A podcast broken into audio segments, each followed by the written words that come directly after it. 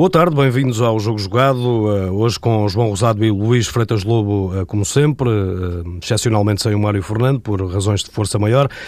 Luís Freitas Lobo e João Rosado falam de futebol às segundas-feiras aqui na TSF. Hoje destaque, obviamente, para o clássico deste domingo à tarde, jornada 30 da Liga Portuguesa. Benfica e Porto empataram a zero, encarnados à beira do bicampeonato, mas nada está fechado. Aliás, o próprio presidente do Benfica, Luís Filipe Vieira, sublinhou isso mesmo. Não há que entrar em euforias, isto depois de finalizado esse encontro, meus caros, e lanço já esta pergunta. Terá sido sido ou não um dos piores clássicos de que há memória em termos de qualidade de, de jogo.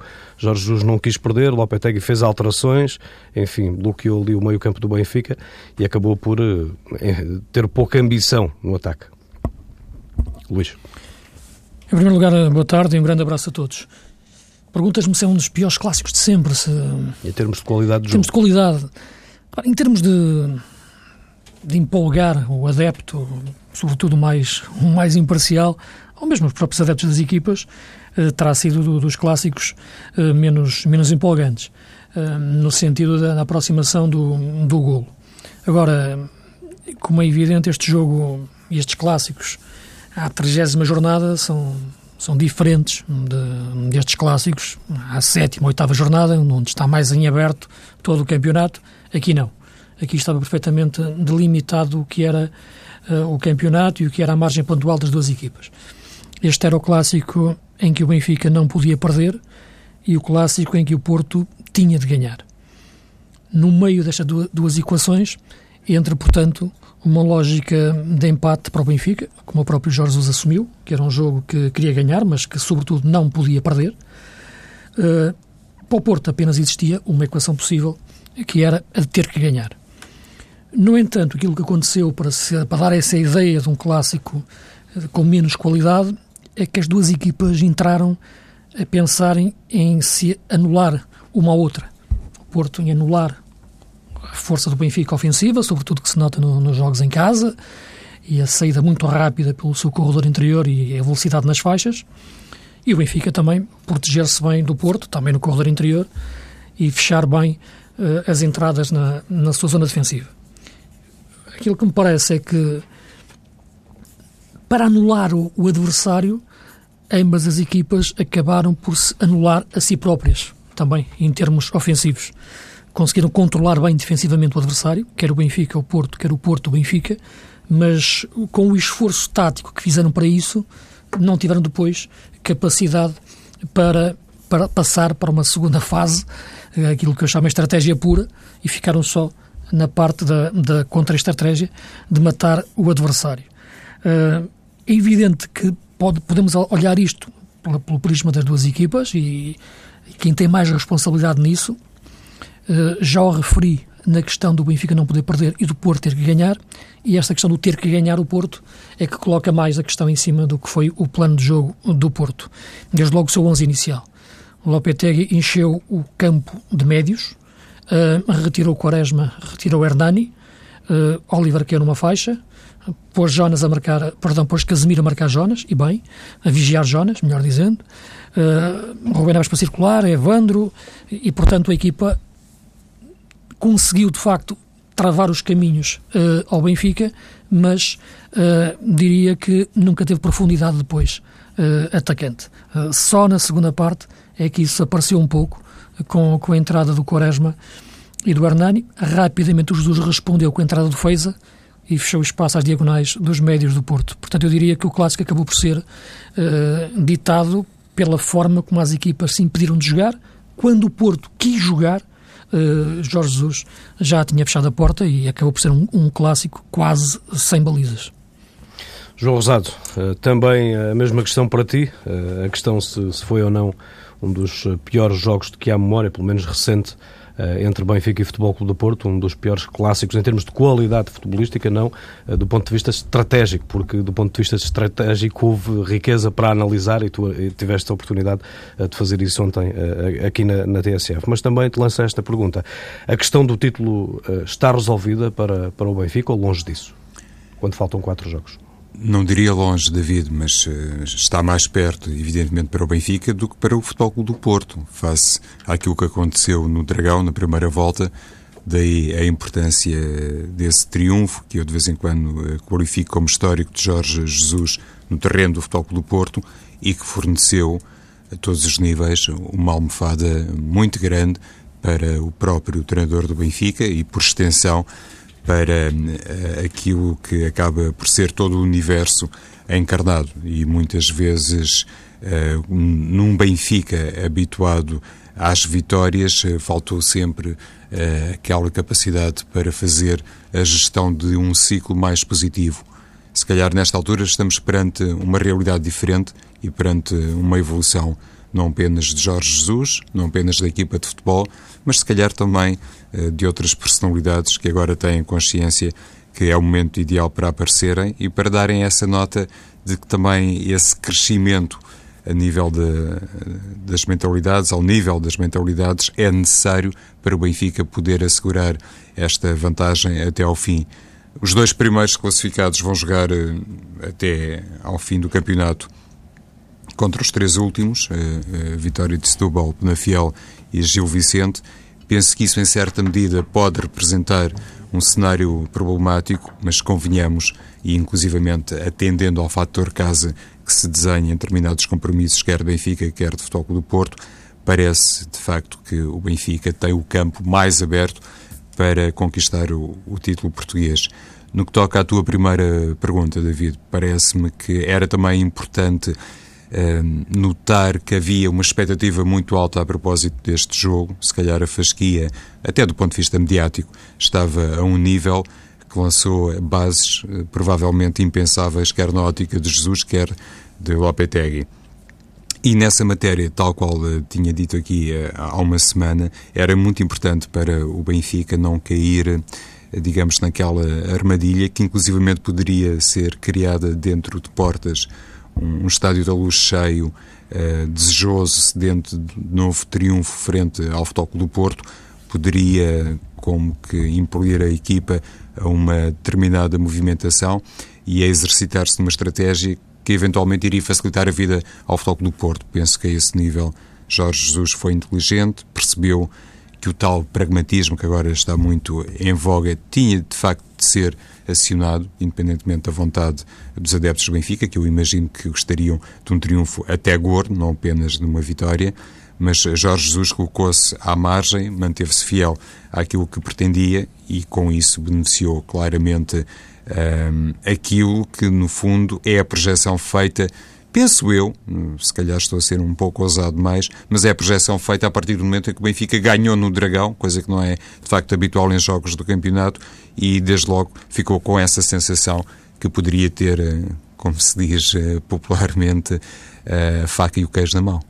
Luís, começo por ti agora eh, nesta próxima questão. Fabiano, Herrera, Quaresma ficaram no banco de suplentes. Que leitura é que se pode fazer desta decisão, destas alterações de, de Yolanda Lopetegui no 11 do Futebol Clube do Porto, sobretudo depois daquele resultado uh, em Munique completamente uh, inusitado, um resultado muito pesado para, para o Futebol Clube do Porto. A, ideia que eu fico é que as duas é que as equipas, se fossem ao contrário, faziam mais sentido. Isto é, a linha que jogou na Luz ter jogado em Munique e a linha que jogou em Munique ter jogado uh, na Luz, independentemente da, da questão do guarda-redes. Um, que eu penso são dois bons guarda-redes, o Fabiano sofreu seis gols em Munique, e, portanto, acabou por sair para entrar o Elton, e o Elton é outro, outro, outro grande guarda-redes, sobretudo tem mais liderança e dentro do balneário é mais importante. Por isso penso que foi uma boa opção de, de Lopetegui, sobretudo depois da derrota de 6-1. Uh, eh, agora, eu penso que o Porto tinha que ter feito mais na luz uh, para ganhar. Tinha que entrar com outro plano de jogo. Eu percebo que tinha que ter cuidados iniciais, porque um gol cedo do Benfica, eh, de facto, iria desequilibrar completamente eh, a equipa, até no estado mental, eh, porque vinha tocada da, da goleada de, de Munique e, portanto, os jogadores tinham algumas dúvidas em relação àquilo que podia acontecer, mas uma equipa que entra daquela forma, tendo que ganhar o jogo, controlou o meio campo, é verdade, mas sempre que o Porto recuperava a bola, percebia-se que como é que o Porto ia chegar, ia chegar lá à frente, como é que ia ganhar profundidade. Uh, e há situações, inclu inclusive, às bolas paradas. O Porto chega a ter dois livros laterais na primeira parte, em que esses, esses livros são marcados. Um deles, por exemplo, é aquele em que é marcada a falta sobre o Danilo e é o amarelo para Eliseu. E o livro é marcado e acaba na área do Porto. Uh, há dois livros laterais assim. Portanto, uh, a equipa estava, de facto, condicionada com aquilo que não queria, que não podia que deixar que o Benfica fizesse. Uh, para o Porto ter que ganhar este jogo, e, e, tinha que chegar aqui com uma formação de personalidade clara uh, e ter um plano de jogo uh, diferente, com bola, uh, mais agressivo, taticamente falando, em cima do meio campo do Benfica. tinham de facto, tinha, tinhas que ter Herrera no meio campo. Casemiro e Rubem Neves juntos prendem o jogo. Oliver numa faixa desaparece. Brahimi acaba-se por emaranhar nos seus próprios dribles ter um jogador de, de arranque e finta e, e, lances individuais como Quaresma era muito importante. Uh, na outra faixa, compreendo a entrada de Brahim, Telho está lesionado, Hernani é um jogador ainda, enfim, que está a entrar nesta dimensão e, portanto, perceberia que entrasse numa segunda parte, com mais espaço, então a velocidade pudesse aparecer, mas de início, aquele plano de jogo foram 45 minutos fechados. Lançar na segunda parte é, esse outro, esse outro lado do plano, me acredito pudesse estar na cabeça de Lopetegui, passou para a entrada do Quaresma, ao minuto 60, 64, salvo erro. E depois, pouco depois de, de, de, de Hernani. Uh, agora, em todos os momentos, a sensação com que eu fiquei é que o Porto fez pouco para ganhar o jogo. Uh, é uma questão de correr riscos, porque eu acho que essa questão de tem que correr riscos, as equipas grandes não correm muitos riscos. Mas as equipas grandes são aquelas que. O que é que é correr riscos? É uma equipa que, quando ataca, fica desequilibrada quando defende. Uma equipa grande não tem necessariamente ficar desequilibrada quando defende. Tem que se preparar para atacar mais e ter um plano defensivo inteligente, taticamente culto. As equipas grandes são assim. As equipas grandes raramente se desequilibram. Uh, e, portanto, isso é que é o grande mérito de uma equipa grande. E, estas equipas grandes acho que se desequilibram mais e menos, como nos casos das equipas do Guardiola e por aí fora. Uh, e, portanto, eu penso que neste plano de jogo do Porto foi muito curto para aquilo que era ter que ganhar da luz. Não havia outro resultado possível. Uh, e querer ganhar o jogo nos últimos minutos, mesmo que exista a lenda de Kelvin, é verdade, isso, não, isso é uma lenda, não é? Que existiu naquele minuto 92, mas era muito difícil com, neste cenário em que, em, que estava, em que estava a desenrolar. Portanto, tu perguntas agora se o campeonato está fechado. eu penso que neste momento já só o Benfica o pode perder dir-me-ás que no final, se, se, se, o, Benfica, o Porto ganhar, vai dar ao mesmo sítio. Será a mesma coisa. Não é bem a mesma coisa, porque o Benfica agora, com a vantagem que tem de 3 pontos, que são 4, e tem jogos em casa com, com o Penafiel e com e com o Marítimo, não é? Marítimo. Exatamente. E, e a Portanto, Gil Vicente fora, Penafiel em casa, Vitória de Guimarães, Guimarães fora, fora, e Marítimo em casa. Portanto, podendo até perder um jogo, não é? Estava o jogo de Guimarães, difícil, na penúltima jornada, e na mesma, da mesma forma é campeão com a distância, com a qualidade que há na equipa do Benfica em relação aos outros adversários, portanto, neste momento, só o Benfica é o que pode perder este campeonato. Uh, concordo com o João, o campeonato fica muito marcado pelo jogo da, da, da primeira volta. E uh, não quero cingir o como é, como é evidente o campeonato a uma jogada, mas um lançamento de linha lateral em que o Brahim ou, ou o Porto não sabia as regras, e que, não, e que desconcentrou completamente a equipa em relação aos dois metros de distância uh, para o jogador que lança a bola, o Maxi, acabou por dar um golo quase decisivo uh, para a vitória, porque depois o Porto faria 2-0, o Benfica faria 2-0, mas é um lance decisivo neste, neste campeonato. Do jogo de ontem, volto a dizer que o Porto tinha que ter, uma, tinha que ter outro tipo de, de, de planeamento tático para ganhar luz. Desta forma seria quase impossível, poderia acontecer uma bola parada, um cruzamento, mas muito difícil para, para entrar em profundidade. E lanço, a partir dessa questão que, que também colocaste aqui sobre a mesa, uh, qual é a importância, isto para vocês os dois, João Rosado, começo por ti, a importância de um bicampeonato uh, para o Benfica depois de mais de 30 anos sem uh, esse título, ou seja, o bicampeonato, que tem um simbolismo muito forte quando olhamos para trás e vemos um domínio avassalador do Futebol Clube do Porto? Nas últimas épocas. É uma importância, David, decorrente disso que acabaste de dizer, não é? O Benfica há muito tempo, há quase então três décadas, que não conquista o bicampeonato, isso considerando a supremacia do Futebol Clube do Porto no futebol nacional, ainda acrescenta mais algum valor caso Jorge Jesus seja capaz de repetir o triunfo da época passada. Eh, mas atenção que isso não pode ser, na minha ótica, dissociado de um desafio que, penso eu, está há algum tempo também lançado a Jorge Jesus, que ele deve reconhecer, e não sei se de forma uh, oficial, se a instituição, digamos que decretou ou não esse tipo de desafio ao treinador do Benfica, mas uma coisa são os feitos no plano interno, outra coisa é tentar perceber se este Jorge Jesus, que foi mudando ao longo dos seis anos de permanência no Estádio da Luz, que começou com um determinado estilo, depois passou para outro e eventualmente andou ali numa fase um pouco mais híbrida, se neste momento, uh, em definitivo, consagrado a uma lógica de maior uh, pragmatismo, se este treinador que é capaz de ganhar campeonatos assim em Portugal, consegue depois também fazer o upgrade a nível internacional. E nesse campo é curioso que eu até acho que, ao contrário do que sucede com Lopetegui, tem aqui um conjunto de atenuantes, eventualmente hoje não temos tempo para abordar isso e se calhar faz mais sentido de facto após a 34ª jornada, mas ao contrário de Lopetegui, que só tem um ano de futebol português, uma conquista de campeonato por parte do Benfica, reforçando obviamente os méritos eh, de Jorge Jesus, deixa-o realmente confrontado, na minha perspectiva, com isso, com a necessidade de ele ser capaz de caminhar para, uma, eh, para um patamar diferente caso continue ao serviço do Benfica. Isso, se calhar, também ainda não está devidamente esclarecido. Mas o que eu quero dizer é que, mesmo que o Futebol do Porto fica zeros no fim desta temporada, aquilo que será dito e será comentado e será avaliado a propósito do Lopetegui, eh, naturalmente que vai ter a sua importância. Mas o facto de Jesus ganhar o campeonato, se ganhar, eh, não o iliba, nem o coloca à margem todo um conjunto de questões e de um grau de exigência, sobretudo no plano internacional, que, na minha ótica, o treinador do Benfica deve cumprir. Mantenho, caso permaneça ao serviço uh, do Benfica.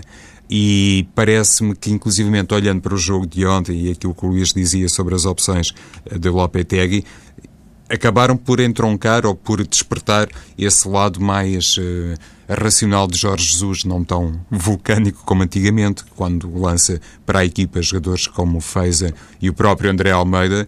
Jorge Jesus não escondeu qual era a sua intenção no jogo, evidentemente, que era ter realmente ali uma eficácia defensiva. Não perder não perder, que não deixasse a equipa do Benfica a, eh, a, descoberto. E eu julgo que nessa matéria acabou por ser um treinador eh, honesto. Obviamente que o Lopetegui uh, também foi, mas eu partilho da opinião do Luís. Eu acho que, sobretudo, olhando para o facto do corredor esquerdo da equipa do Benfica aos 24 minutos já estar amarelado, era de esperar que Ricardo Quaresma ou Hernani, ou os dois, enfim, fossem lançados mais cedo. Eu também tenho essa opinião. Acho que pelo menos aí estava Lopetegui obrigado a fazer dizer qualquer coisa. Houve um pormenor uh, de Jorge Jesus uh, no que toca ao seu discurso após o jogo, que teve a ver com uma crítica que eu tenho aqui notada ao posicionamento de Jonas.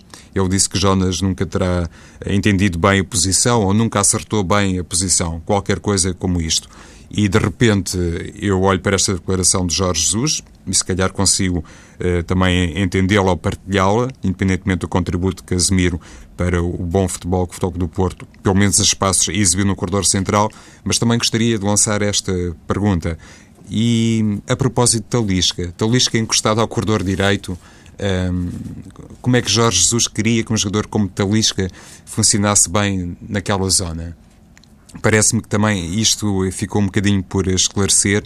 Não sei se o treinador do Benfica foi questionado sobre isto, mas foi um dos aspectos que mais me intrigou no jogo e estou absolutamente à vontade porque eu tinha defendido a titularidade de Talisca há uma semana. Achava que Talisca deveria jogar no lugar de Pizzi, na altura, nem, nem tanto em função da eventual ausência de um, Eduardo Sálvio, mas francamente também estranhei que Talisca tivesse jogado encostado ao lado direito durante largos períodos do jogo.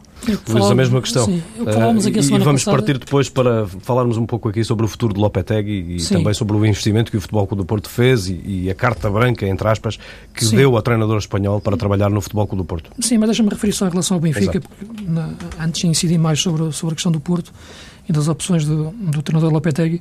Eh, já que a semana passada falávamos exatamente do Benfica em relação àquilo que seria o seu corredor central. Lançávamos a hipótese André Almeida, Samaris, eh, Samaris Feiza, né, para entrar de início. Eh, não aconteceu isso, mas aconteceu no momento mais crítico do jogo, digamos assim. E, portanto, essa resposta de Jesus, taticamente, àquilo que foi o Porto mais ofensivo naquela altura, em termos de características dos jogadores e postura em campo, foi aquela que fechou o, o, o meio-campo uh, ao Porto. Uh, é evidente que, que, que, Jorge Jesus está na sexta época no, no, no Benfica. Há, como é evidente, dizer, em relação a cada clássico que joga, não digo que esteja a pensar no anterior, mas tem uma aprendizagem em relação ao anterior. Isso é muito importante uh, em relação àquilo que, que, se faz e aos posicionamentos que deve adquirir e aos riscos que pode, que pode correr.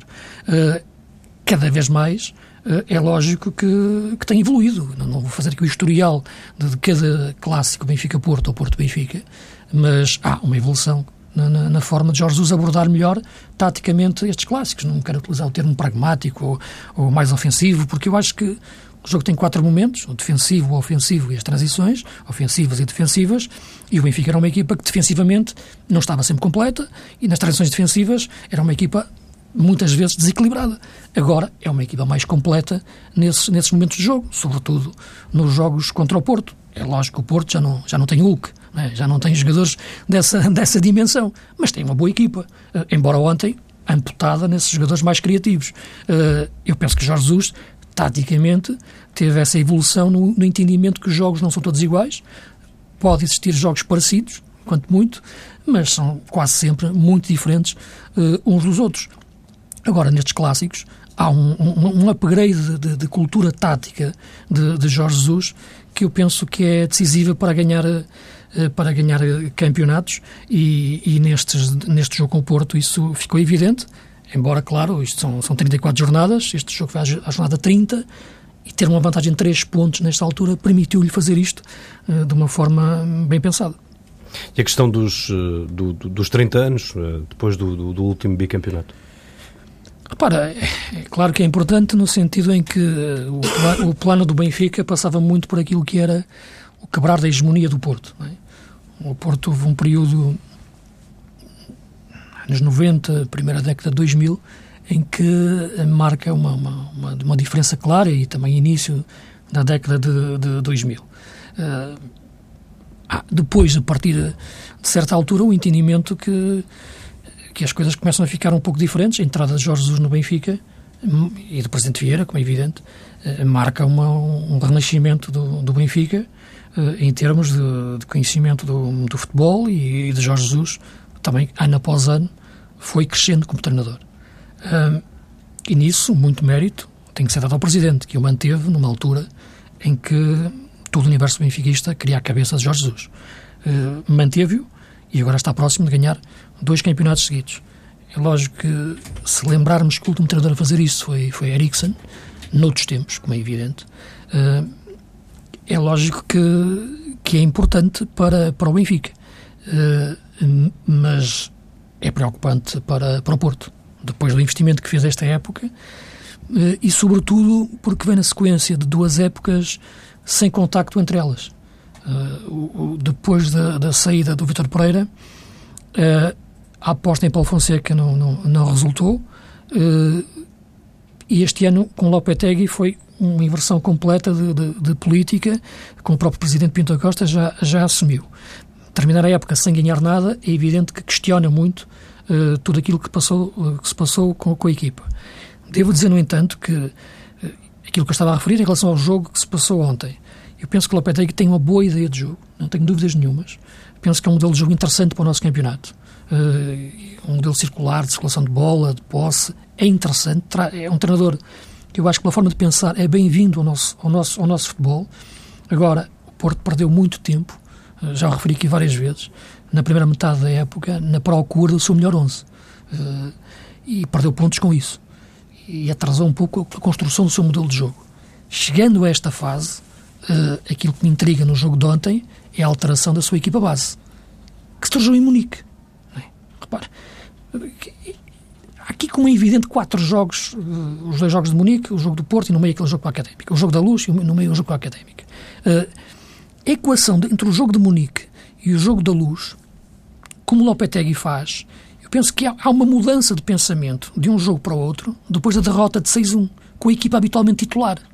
Uh, não ter apostado na equipa que estava a dar tão bom rendimento no campeonato, ao nosso nível, no jogo da luz, e ter apostado em Munique, num universo completamente diferente frente à equipa mais forte do mundo, é que não faz muito sentido, sinceramente. Porque esta equipa que estava a jogar no nosso campeonato era forte também defensivamente e forte a atacar. Portanto, e foi a equipa que jogou em Munique. Ele ter mudado de ideias e ter metido esta equipa na luz uh, resultou defensivamente, é verdade, mas a equipa não teve depois uh, poder, poder, poder atacante. Uh, Perguntaste-me pelo futuro do Lopetegui e eu penso que, que, Eu sou sempre a favor da manutenção dos treinadores, uh, sobretudo quando fazem uma primeira época que dá bons sinais. É verdade que a equipa, em princípio, não ganhará nada, o campeonato está, está, está muito difícil. Agora penso que há sinais positivos nesta equipa, nesta, nesta equipa do Porto e no modelo de jogo do Porto.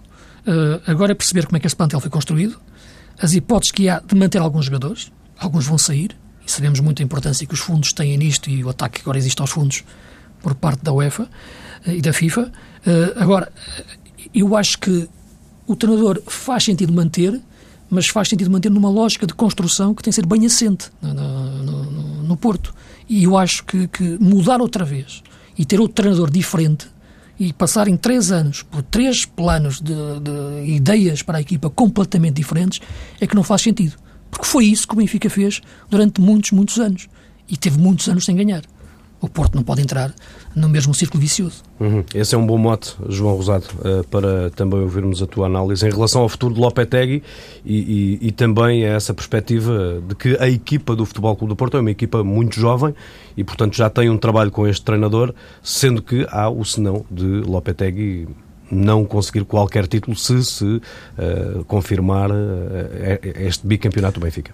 Correto, David, mas vamos lá ver uma coisa eu percebo, há pouco falávamos daquela fasquia que estava colocada a propósito do nível do espetáculo a que poderíamos assistir na luz, considerando a importância deste Benfica Futebol do Porto. Obviamente, a fasquia para os adeptos do Porto está sempre num plano muito alto. Esta questão eh, do bicampeonato eh, a concretizar-se para o Benfica eh, adquire contornos históricos. Para o Porto, um bicampeonato tem um valor que tem enfim, ao preço que as coisas estão hoje em dia, se calhar é mais importante, mas olhando para o trajeto recente, para a tal supremacia que toda a gente reconhece do Porto, lá está, nas últimas uh, três décadas no futebol português, uh, penso que um bicampeonato uh, não tem, de facto, o mesmo peso que eventualmente pode ter este para o Benfica. O que é que eu quero dizer com isto? O Porto precisa, em certa medida, e que ninguém uh, interprete mal o que eu vou dizer, também aprender a perder. E isto quase que serve para recuperar aquele episódio entre Nani e Bruno Carvalho. Mas uma equipa que, ou uma instituição que não perceba também que é importante reconhecer os méritos de quem está do outro lado e aquilo que, no fundo, eh, contribui para o sucesso de um determinado clube não significa que tudo o resto que se faça no outro lado esteja completamente errado. Quem for capaz de perceber isto tem melhores condições para partir depois, penso eu, para uma temporada um pouco eh, mais eh, produtiva.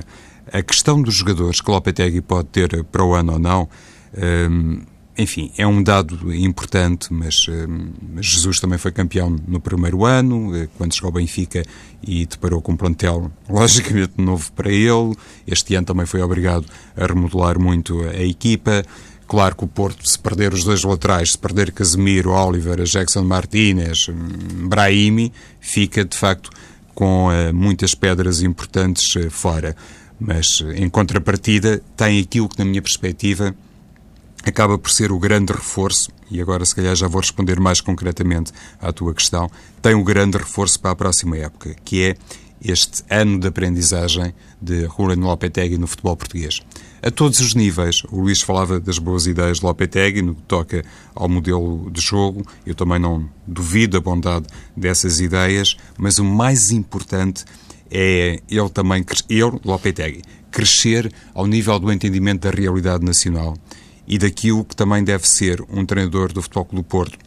Fiel uh, aos princípios uh, que naquela casa são sempre orientados para quem chega, mas também capaz de se adequar. Porque quem não é capaz de fazer isso também não consegue evoluir. E, inclusivamente, olhando para aquele episódio de ontem, no fim do jogo entre uh, Lopetegui e Jorge Jesus, quer dizer, o futebol português tem, e aqui se calhar com alguma simpatia, para não dizer outra vez bondade da nossa parte, tem, ao nível da qualidade técnica nacional e de alguns estrangeiros que chega, no plano de orientação técnica, dos melhores uh, protagonistas do mundo. E depois temos, ao nível do discurso mediático, das conferências uh, de imprensa, dos piores contributos do mundo, atrevo-me a dizer, pelo menos olhando, como diria alguém, para a Europa civilizada, olhando para as principais ligas europeias. Não consigo entender porque é que não somos capazes de evoluir nessa matéria, porque é que temos que ter sempre episódios como aqueles como aquele que marcou ontem o fim do Benfica Futebol Clube do Porto e porque é que nos perdemos com estas coisas quando, no fundo, Jorge Jesus, Lopetegui, Marco Silva e por aí fora poderiam realmente ensinar-nos tantas coisas, mas depois eles ou, ou, alguém por cima não deixam de facto os treinadores fazerem expressão de toda a sua uh, sabedoria. Mas mantenho, para o ano, caso Pinta Costa tenha esta intenção de continuar com Lopetegui, eu também acho que sim, independentemente do resultado final. O grande reforço do Futebol do Porto foi este ano de aprendizagem de Lopetegui. Luís, também, leitura àquele incidente entre os dois treinadores no final do jogo e já agora também uh, pedia, uh, e já estamos na ponta final deste programa, a mais cinco minutos, uh, se tanto, também que leitura é que vocês fazem daquele abraço que Quaresma fez questão de ir dar a, a Jorge Jesus? seria um assunto que também gostava que vocês abordassem. Não, esse do abraço do Quaresma, natural. Há alguma leitura que se pode fazer disso? Não, a leitura que eu acho é que são dois homens do futebol, o, o Ricardo Quaresma Uh, é um grande profissional, um grande homem. Isso não, não, está, não está em questão um grande jogador, tem as suas coisas dele, tem as irreverências dele, tem a sua personalidade, o seu feitio, não está em questão aquilo que ele é como, como caráter e, e, isso ficou, ficou bem evidente. Uh, ele ia passar e, como é evidente, o abraço foi, foi sincero entre, entre dois, dois grandes homens do futebol.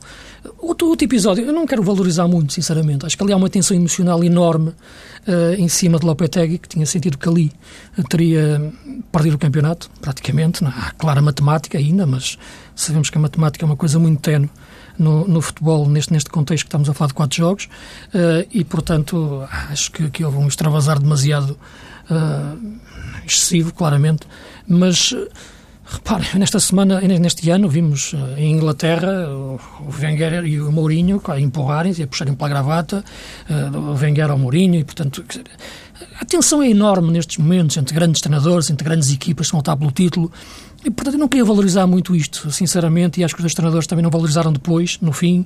Claro que aquilo não devia ter acontecido, eh, mas não, não, não quero acreditar, sinceramente, que, que, que aquele episódio tinha mais significado do que isso concordo mais, e o problema mais profundo é, como o João disse e bem, e aqui temos falado muitas vezes disso, aquilo que, o que acontece durante a semana, aquilo que é dito nas conferências de imprensa, nas análises aos jogos, na, na, na antevisão aos jogos, uh, em todo este discurso que, que trespassa todo, todo o futebol português.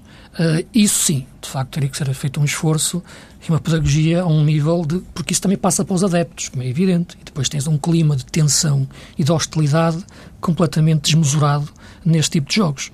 Isso, claro, tem muito a ver com, com aquilo que é dito durante, durante uma época inteira uh, e, e, e acicatado. Uh, o episódio em si, a quente, não, não lhe quero atribuir muito significado, passou, acredito que ambos neste momento uh, arrependidos disso e, e muito bem não falaram mais disso no fim. João, para fecharmos a tua leitura sobre esse abraço de, de Quaresma.